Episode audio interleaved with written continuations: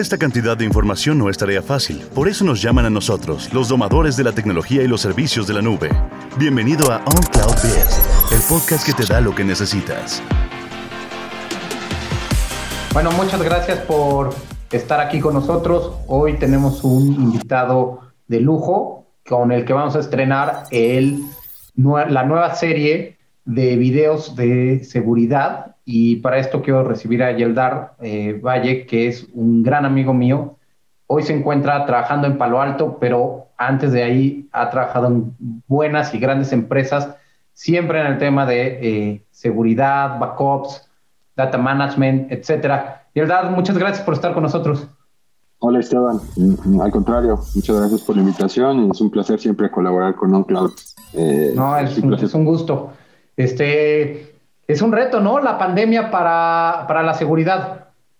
Sí, un, buen reto para todas las empresas y para todas, eh, eh, eh, digamos, las empresas que nos dedicamos a la seguridad de información y para las empresas que consumen productos de seguridad de información, ¿no? El tema de, de migrar toda la fuerza laboral a trabajar desde casa, pues implica muchos riesgos de seguridad definitivamente, ¿no?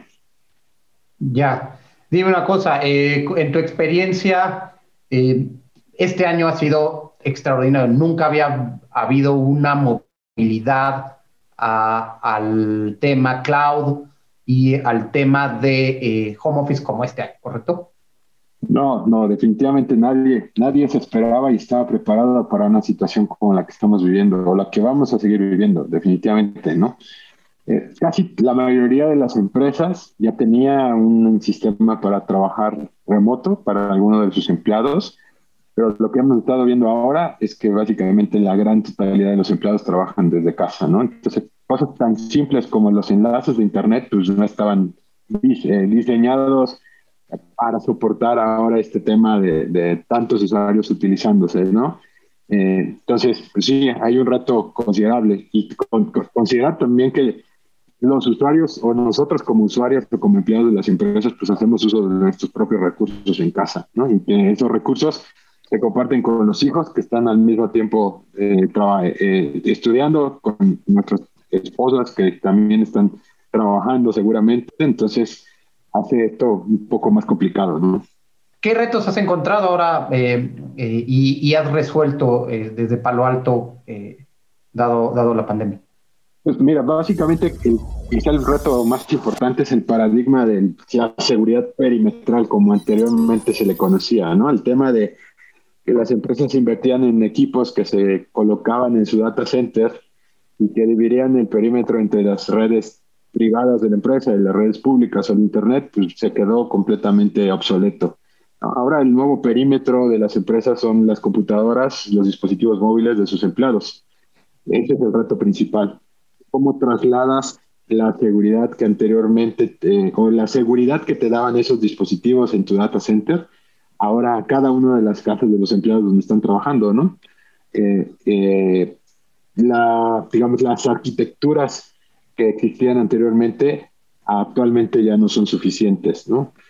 Y también uno de los retos principales que hemos visto es la aparición de más atacantes o de más campañas de ataques, aprovechando justamente temas de la pandemia, ¿no? ¿Tienes idea de la cantidad de reportes que existen respecto a, ataques que tengan que ver con eh, información eh, de las vacunas, o sea, el robo de, de, información confidencial de los fabricantes de las vacunas o de todas las los, las empresas que están relacionadas con esto, ¿no? Que eso también es algo interesante. Ahora los ataques cada vez son más sofisticados. Ya no es, oye, ataco a, digamos, a una empresa muy grande que, seguramente tiene toda la inversión necesaria en seguridad de la información, sino ahora ataco, por ejemplo, a una empresa más pequeña que es su proveedor y que a lo mejor solo le da servicios de nómina, por decirlo así, y que muy probablemente no tiene las mismas medidas que la empresa grande que tiene bajo contrato, sin embargo tiene sistemas interconectados con esta empresa. ¿no? Entonces, si yo ataco a esta empresa más pequeña, tengo la posibilidad muy probablemente de poder acceder a los recursos de una empresa mayor de una forma mucho más fácil y más simple. ¿no? Sí, fíjate, nosotros hemos notado eh, cómo... Eh, se ha desplazado de, grandes dispositivos de, que se estaban vendiendo para las empresas a dispositivos muy pequeños para justo para blindar las casas, que se, ahora no solo le mandas una laptop a los empleados, sino también muchas veces un pequeño ruteador o pequeño firewall para generar VPNs con mayores eh, niveles de seguridad que una VPN tradicional que correrías bajo tu agente en tu sistema operativo. Sí, es correcto. Y también sabes qué cosas de nube, que pues, seguramente ustedes están muy relacionados con esto, ¿no? Eh, la adopción de nube tuvo un empuje tremendo, ¿no? Tremendo. Todas las aquellas empresas que ya estaban pensando en cambiar su infraestructura a servicios de nube, pues ahora lo tuvieron que hacer a marchas forzadas, ¿no? Y tú bien sabes que cuando hablamos de marchas forzadas, generalmente implica el brincarse muchas medidas, procedimientos y otras cosas más que normalmente llevan los proyectos. Y desafortunadamente muchas de las cosas que se brincan están relacionadas con seguridad, ¿no? Porque generalmente tenemos la falsa percepción de que seguridad está asociada a algo que detiene el desarrollo dentro de los sistemas o dentro de los eh, avances tecnológicos de la empresa porque ponemos algunas trabas para poder hacer más seguro el uso de los datos o, la transferencia de los datos, ¿no? E, este tema de la nube es algo que también tenemos que tener mucho cuidado respecto a lo fácil que es adoptar eh, infraestructura de nube, lo fácil que es crecer en nube, la infraestructura, pero no tenemos que olvidar que cualquier crecimiento, cualquier proyecto que nos lleve hacia la nube debe tener un componente de seguridad muy importante, ¿no? No, no, sin duda. Yo estoy convencido con lo que dices. Eh, creo que, eh, eh, y nosotros se lo decimos a nuestros clientes, hay, que, hay que crecer de manera ordenada, ¿no? pensar en lo más o, tener una planeación. si no puede ser la mejor porque tienes una premura, pero tienes que pensar cuáles son mis objetivos. Eh, porque sí, hemos visto nosotros también muchos que te solicitan mucha infraestructura y el tema de seguridad lo dejan hasta el final cuando, cuando debería ser algo que debería haber estado contemplado desde el origen, sobre todo porque eh, soluciones de seguridad eh, en el mercado hay muchas y cada vez son mucho más sencillas que de, implementar. Eh, estás en Palo Alto, platícame qué soluciones que están implementando, qué, qué tienen para eso. Mira, Palo Alto es, me imagino que algunos ya lo conocen, pero para los que no, es una empresa que tiene ya muchos años en el mercado, muchos, muchos años. Eh, eh, inicialmente nos conocían por el tema de firewalls, que digamos que es con nuestro eh, caballito de batalla, y sigue siendo, definitivamente, pero la verdad es que la empresa ha diversificado y ha tratado de evolucionar su plataforma de seguridad para ofrecer diferentes opciones para nuestros clientes, ¿no? Entonces, a manera de resumen, rápidamente te puedo platicar que tenemos tres pilares importantes. Una que tiene que ver con la seguridad como la conocemos hoy en día, con los firewalls. Eh, eh, la evolución aquí es que no solo tenemos equipos físicos, sino también ya tenemos equipos que, corren bajo infraestructura virtualizada para ambientes de, nube privada, por ejemplo, Nutanix, eh, VMware, eh, este, eh, OpenStack y otras cosas más, que es lo que más estamos viendo ahorita eh, que se está desarrollando. y también a nivel contenedores, que es algo que también está súper de moda, ¿no? El, dejar un poco el tema de infraestructura y ir a cosas de servicios o microservicios es muy interesante y muy demandado hoy en día. Entonces, la, la, empresa tiene también una plataforma que está orientada para proteger este tipo de, de requerimientos. Em, otro de los pilares tiene que ver con nube, ¿no? Y hablando de nube es ofrecer servicios de firewall as a service. Esto es que el, cliente no tenga que comprar un firewall, sino tenga solo que administrar un servicio proveído directamente desde Palo Alto, lo cual simplifica todo lo que justamente acabas de decir. O sea, todo aquel tema de tener un expertise un gran equipo de trabajo para implementar equipos o, o para configurar equipos implementar, al momento de implementarse, se lo quitan las empresas y ahora lo pueden contratar bajo servicio. Entonces, ese, ese me, me, encanta porque eh, cuando pensamos en temas de escalabilidad, en los temas de firewalls llegan a ser muy complicados. ¿Qué tengo que hacer? Comprar uno más grande, poner uno, un segundo como, como un clúster eh, y, y, de repente se puede complicar. Y cuando tú lo tienes como servicio, este, tú no te preocupas por eso, la, la escalabilidad está ahí dada. Es correcto. Y está en un par de clics, ¿no? Literal. En lo que anteriormente implicaba, oye, necesito un nuevo, un nuevo firewall para poner el clúster o firewall más grandes y eso es una inversión y es una, modificación en la arquitectura y una serie de, de, problemas, incluyendo el esperar cuatro semanas a que te lleguen los equipos cuando los importas y todo lo demás. Ah, básicamente trae tu consola de nube, un par de clics y en automático tienes el soporte para mil usuarios más si así lo requieres, ¿no? Entonces, eso simplifica completamente eh, la administración y los tiempos de implementación de este tipo de medidas, ¿no? Temas de, de, protección nativa en nube. Y cuando hablamos de protección nativa es implementar un firewall directamente en algún proveedor de nube pública de los más importantes. Amazon, Azure, eh, Google, eh, Alibaba, Oracle, ¿no? que son soportadas. En el sentido de, primero, tener identificados estos activos que vivan en las nubes, la capacidad primero de tener la visibilidad completa de todo lo que pueda vivir en una o varias nubes eh, distribuidas y posteriormente tener una visibilidad respecto a las vulnerabilidades, o sea, qué tan eficiente ha sido tu proceso de creación de instancias dentro de la nube ya sea de máquinas virtuales o de microservicios.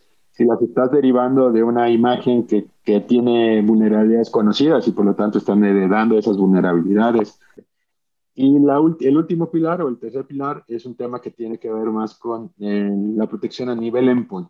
Eh, es, digamos, un agente que se instala en tus servidores o en tus dispositivos, incluyendo dispositivos móviles en algunas versiones, lo que te permite es detectar algún tipo de amenazas a nivel comportamiento, sobre todo, ¿no? Toda esa tecnología basada en, análisis eh, estático, en una lista de firmas conocidas, pues básicamente se quedó en, obsoleta. Ahora realmente la tecnología tiene que estar basada en comportamiento, en algoritmos de machine learning y de inteligencia artificial que lo que le permite a, los dispositivos es primero identificar de forma más rápida las amenazas y poder reaccionar de forma más rápida, ¿no? Creo que todos los fabricantes de seguridad ahí es donde están poniendo la inversión, en la inteligencia que le da a los dispositivos para que esto sea mucho más rápido, ¿no? Dime una cosa, eh, eh, el tema de los antivirus, a, mí me parece que es un tema que nos da para eh, poder platicar otras cinco horas, ¿no? Pero te haría la pregunta más básica. ¿El concepto de antivirus va a desaparecer para cambiar por un endpoint? ¿Y, cuál sería su diferencia? Sí, de hecho, eh, yo tuve la oportunidad de trabajar con un fabricante de antivirus súper grande, eh, este, de, camisa amarilla, y que de hecho ya desapareció, desafortunadamente.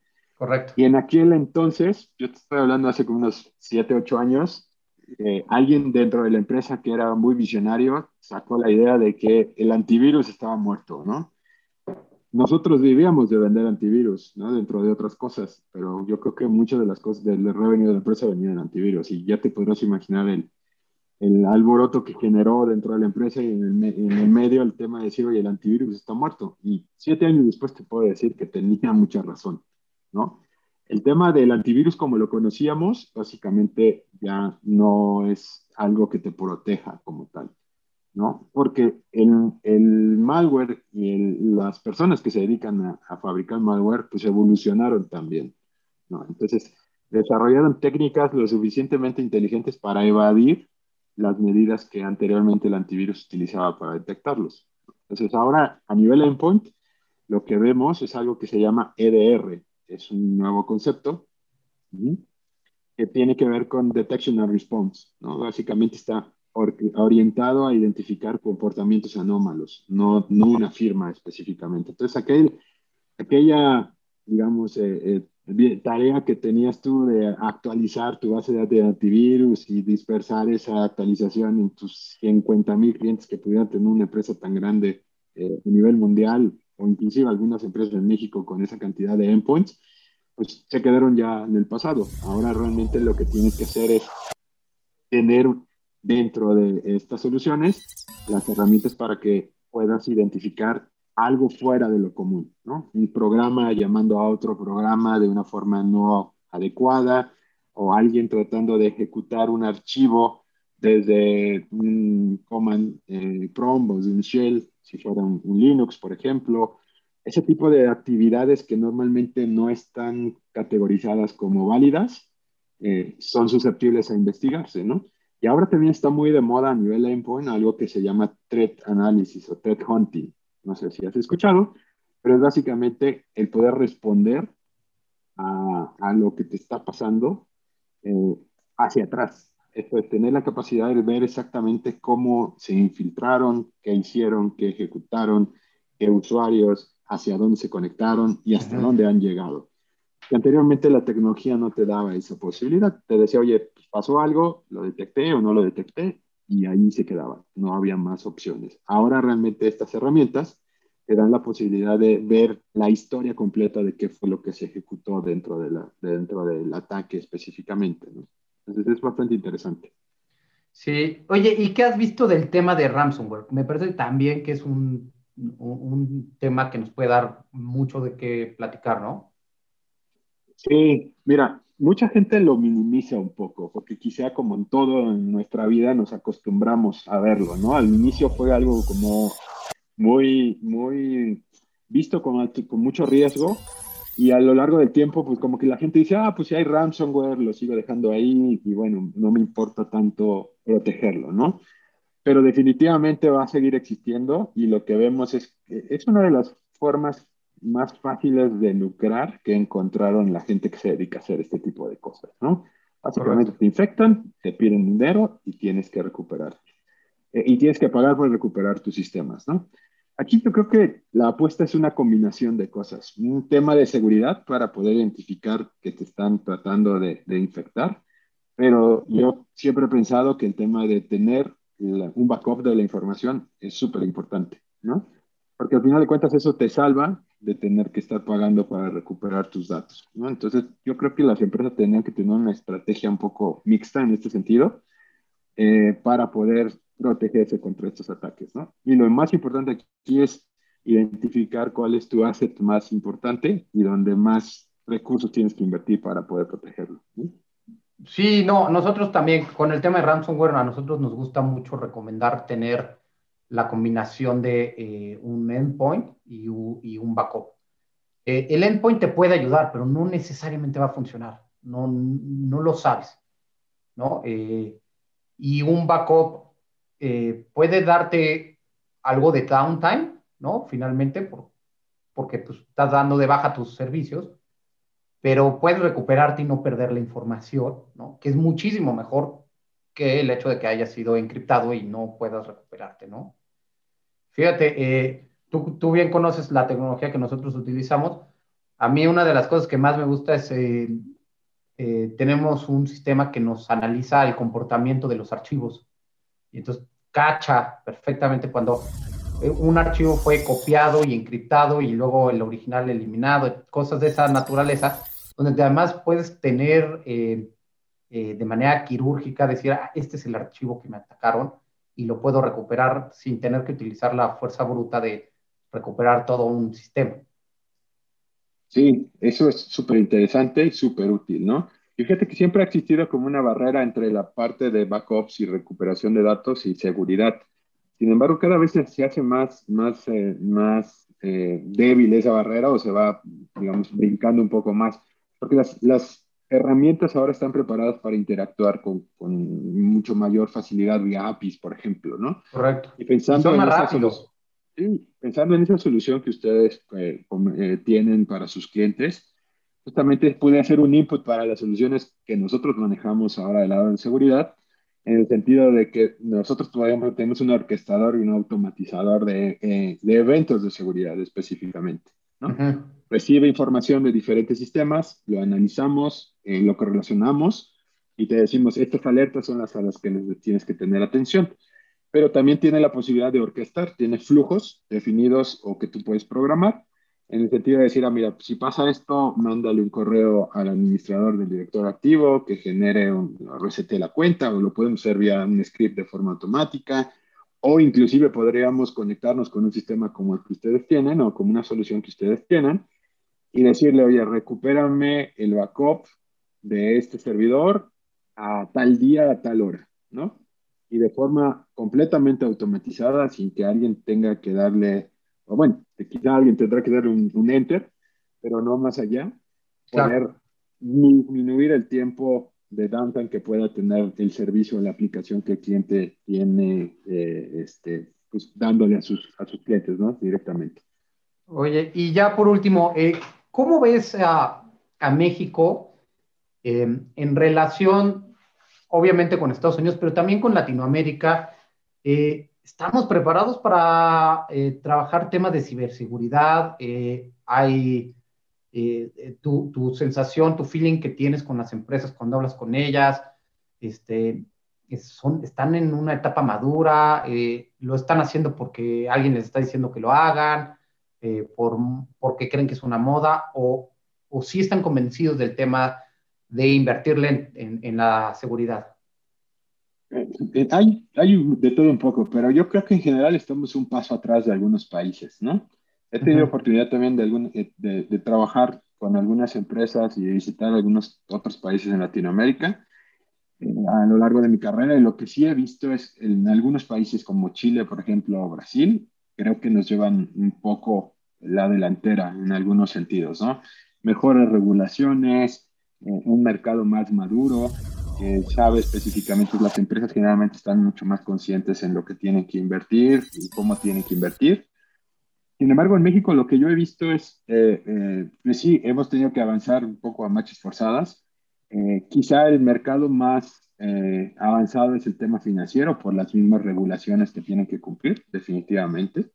Pero hoy en día, eh, déjame decirte que en Palo Alto hay muchas empresas medianas, pequeñas, que están empezando a voltear a ver la solución de seguridad como algo esencial dentro de su infraestructura de TI, ¿no? Como tú bien lo dices, o sea, el simple hecho de tener un firewall pequeño, con, eh, con, capacidades diferentes, porque eso también es diferente, eh, es, es, importante. O sea, igual puedes comprar un firewall, pero tiene unas ciertas capacidades básicas que igual te van a ofrecer una mayor eh, protección de no tenerlo, pero siempre hay que ver que el dispositivo o que el dinero que tú inviertes en ese tipo de dispositivos tenga un retorno de inversión importante, ¿no? No solo es una caja, sino que sobre esa caja tenga otros servicios que te permitan eh, eh, hacer más pequeña la superficie de ataque, tu exposición al riesgo.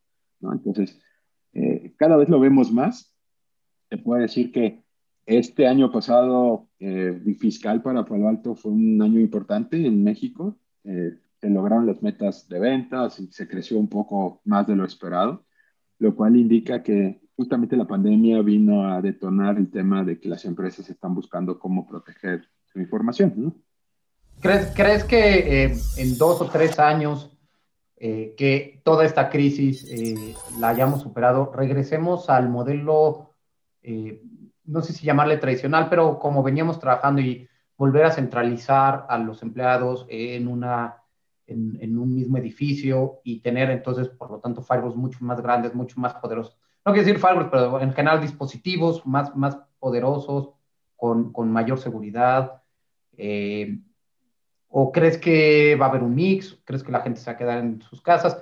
Eh, creo que los retos podrían ser diferentes si, si, regresamos. ¿Tú qué crees? Yo creo que ya no vamos a regresar a un modelo como lo conocíamos anteriormente, ¿no? Definitivamente va a ser algo mixto, em, donde haya la flexibilidad de poder trabajar de casa o poder trabajar desde la oficina, pero dudo realmente que en algún momento vayamos a poder regresar a la normalidad. Quizá en unos cinco o seis años podría ser. Pero yo creo que también las empresas ya vieron los beneficios que tiene esta, esta nueva eh, modalidad, ¿no? Muchas de las empresas han dejado de rentar oficinas eh, completamente y han permitido, por ejemplo, que sus empleados pues inviertan en mobiliario, en una computadora con mejores características, en este tema de seguridad, o sea, algo como para hacer más placentera la experiencia de trabajar desde casa, ¿no? Algunos quizás te pagan una parte del recibo de tu proveedor de, de Internet o te pagan completamente el, servicio de Internet. Pero sí, definitivamente esto, esto va a cambiar, ¿no? Y lo que nosotros estamos viendo, por ejemplo, es que la misma seguridad a nivel corporación o a nivel empresa grande está modificándose. Ahora hay algo muy de moda en, en, el mercado de seguridad, no sé si tú has tenido oportunidad de escuchar, que se llama Zero Trust. Correcto. Y es básicamente eso. O sea, es, olvídate de los firewalls gigantescos que tenías en tu perímetro y ahora focaliza tu atención en los assets corporativos más importantes. Esa base de datos donde tienes toda la información de tus clientes, ese sistema que, vendes o, por ejemplo, o sea, sistemas de nube privada que tú utilizas para vender y que es de donde OnCloud tiene un revenue importante, ahí es donde tienes que ahora crear algo que se llama microperímetro, que no es otra cosa más que blindar los accesos a estos sistemas. Para que sin importar dónde se estén conectando tus usuarios, ya sea dentro de tu red corporativa, desde sus casas, en México, en Estados Unidos, en Tokio, donde fuera, la experiencia del usuario sea la misma, pero la seguridad de tus assets más importantes esté eh, protegida. Bueno, muchísimas gracias, Yeldar. Eh, fue una plática muy productiva, aprendimos muchísimo. Me quedo con muchísimas dudas, eh, por lo cual estoy convencido que lo vamos a volver a buscar para abundar en temas de seguridad, ¿no? Hay que aprovechar a los expertos, hay que escucharlos y hay que tenerlos cerca, sobre todo en el tema de seguridad. Mi nombre es Esteban Rey de UnCloud. Que tengan un buen día.